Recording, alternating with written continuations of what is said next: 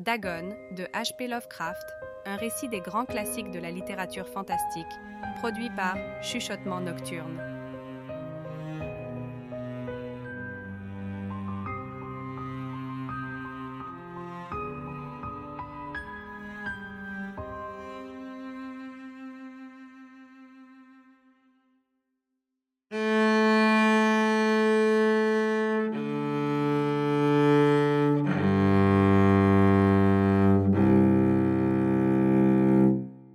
C'est dans un état bien particulier que j'écris ces mots, puisque cette nuit je ne serai plus.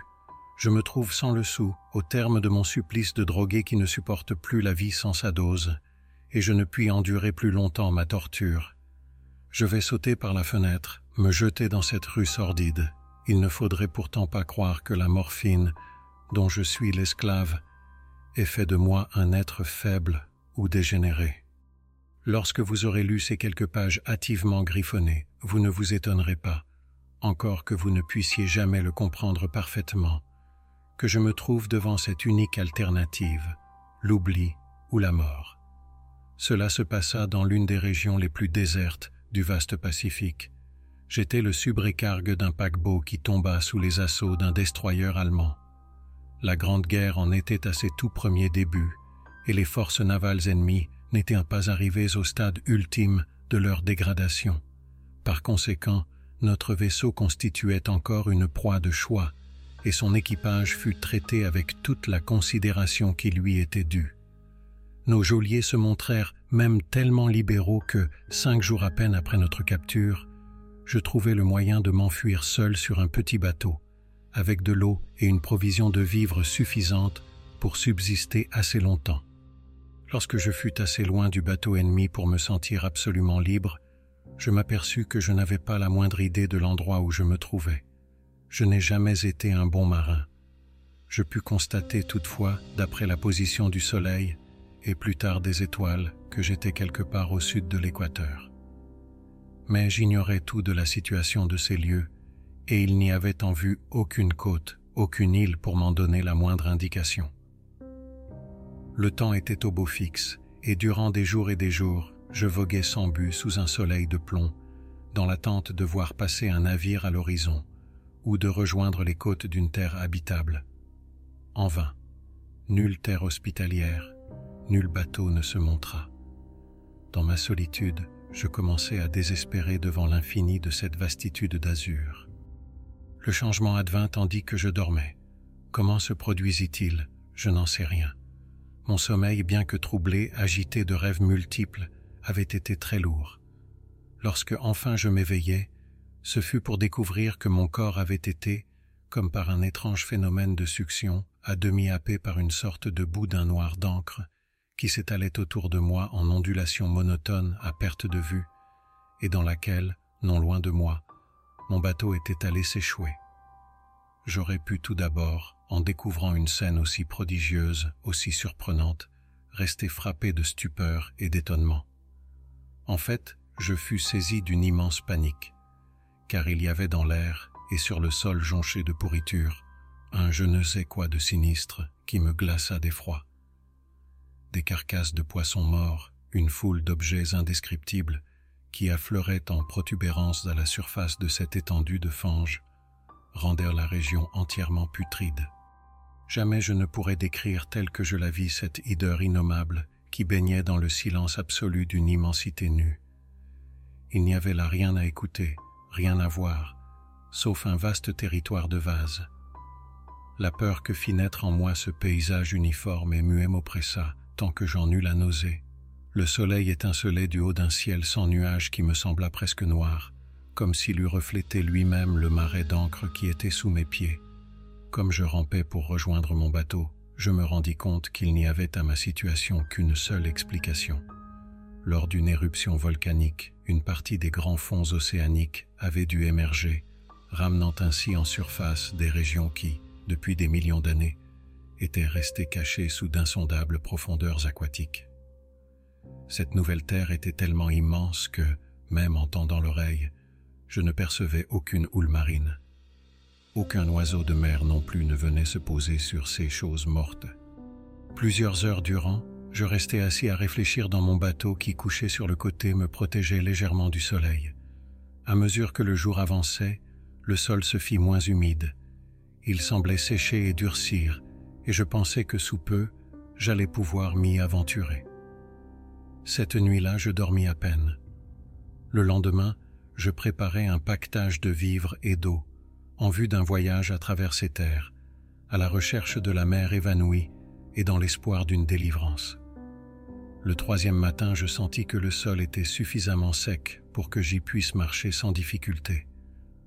L'odeur des cadavres de poissons était pestilentielle, mais j'étais si préoccupé de mon propre salut qu'elle ne me gêna pas outre mesure. Rassemblant tout mon courage, je partis pour une destination inconnue. Tout au long du jour, je fis route vers l'ouest, en direction d'un monticule qui se détachait à l'horizon de ce désert. Je campais à même le sol cette nuit-là, et, le lendemain, je poursuivis mon chemin vers le but que je m'étais choisi, bien que celui-ci me parût à peine plus proche que le premier jour. Le quatrième soir, j'atteignis le pied de la colline, qui se révéla plus haute qu'elle ne m'était apparue dans le lointain. Trop fatigué pour en faire l'ascension, je décidai de dormir à l'ombre de ses flancs. Je ne sais pas pourquoi mes rêves furent si délirants cette nuit-là, mais avant même que la lune blême et gibbeuse ne s'élevât au-dessus de la plaine orientale, je me réveillai couvert d'une sueur glacée, et je décidai de ne plus fermer l'œil. Des visions comme celles qui s'étaient imposées à mes yeux étaient trop horribles pour que je puisse les supporter une fois de plus.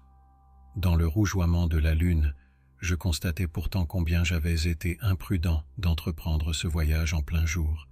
Il m'aurait coûté moins d'énergie d'accomplir cette expédition lorsque le soleil aveuglant et brûlant était absent de l'horizon. Pourtant, je me sentais maintenant la force de faire l'ascension qui, la veille, au crépuscule, m'avait semblé irréalisable. Après avoir ramassé mon bagage, je me dirigeais vers la crête. J'ai déjà dit que la monotonie de la plaine était pour moi la source d'une horreur diffuse, mais je pense que cette horreur devint plus forte lorsque j'atteignis le sommet et que j'aperçus en contrebas sur l'autre versant des gorges si profondes que la lune, qui n'avait pas encore atteint son apogée, ne pouvait en éclairer tous les sombres replis. Je me sentis au sommet du monde, penché sur le chaos insondable d'une éternelle nuit. Je me souvins du paradis perdu, et une satanique laideur monta des étranges royaumes des ténèbres.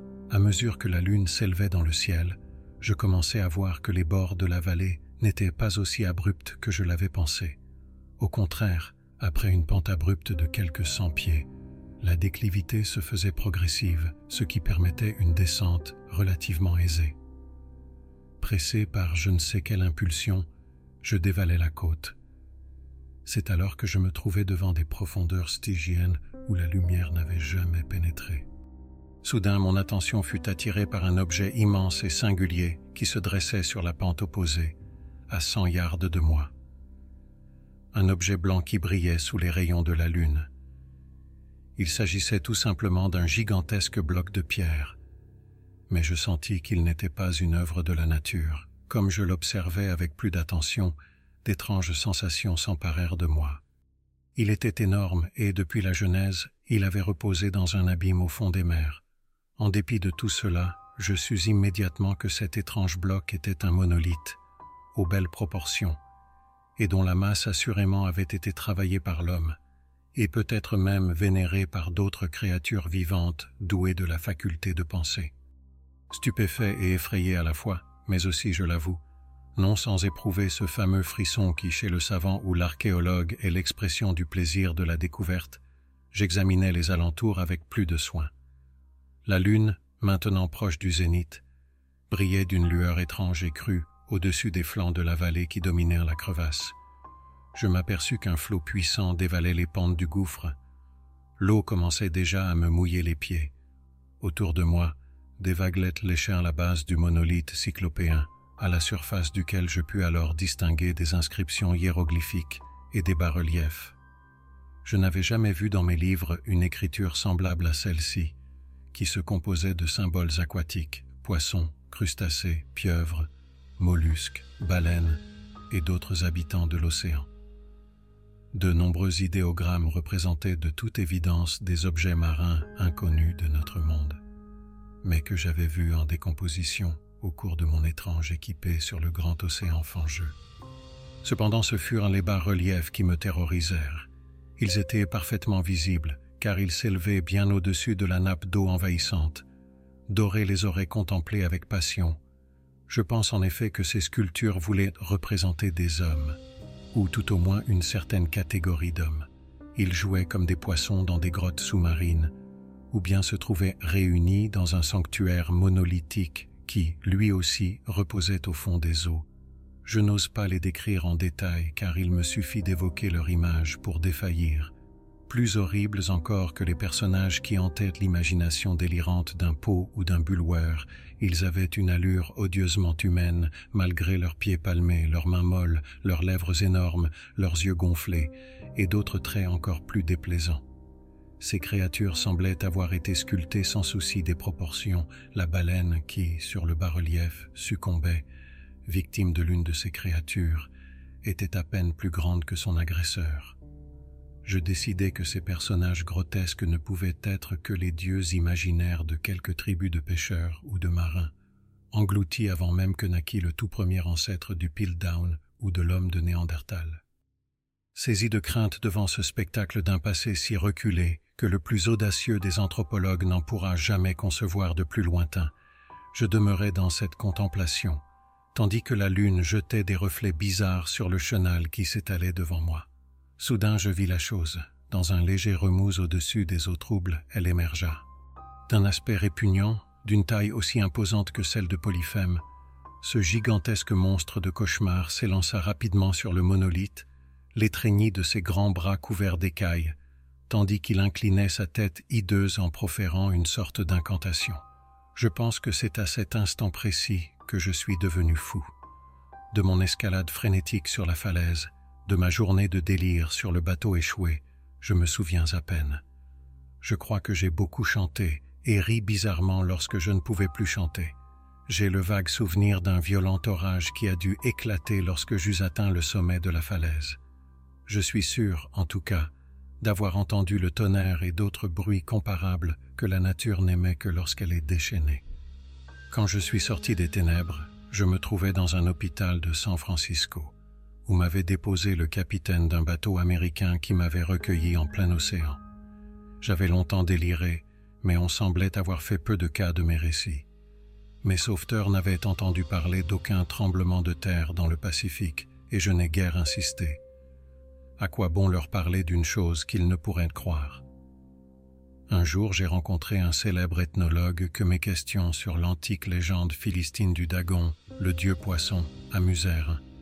Mais je m'aperçus bientôt que ce savant était désespérément conventionnel, et j'arrêtai là mon enquête. C'est la nuit, quand la lune gibbeuse décline, que je vois la chose. J'ai bien essayé la morphine, mais la drogue n'a amené qu'un léger sursis, et de plus elle a fait de moi son esclave.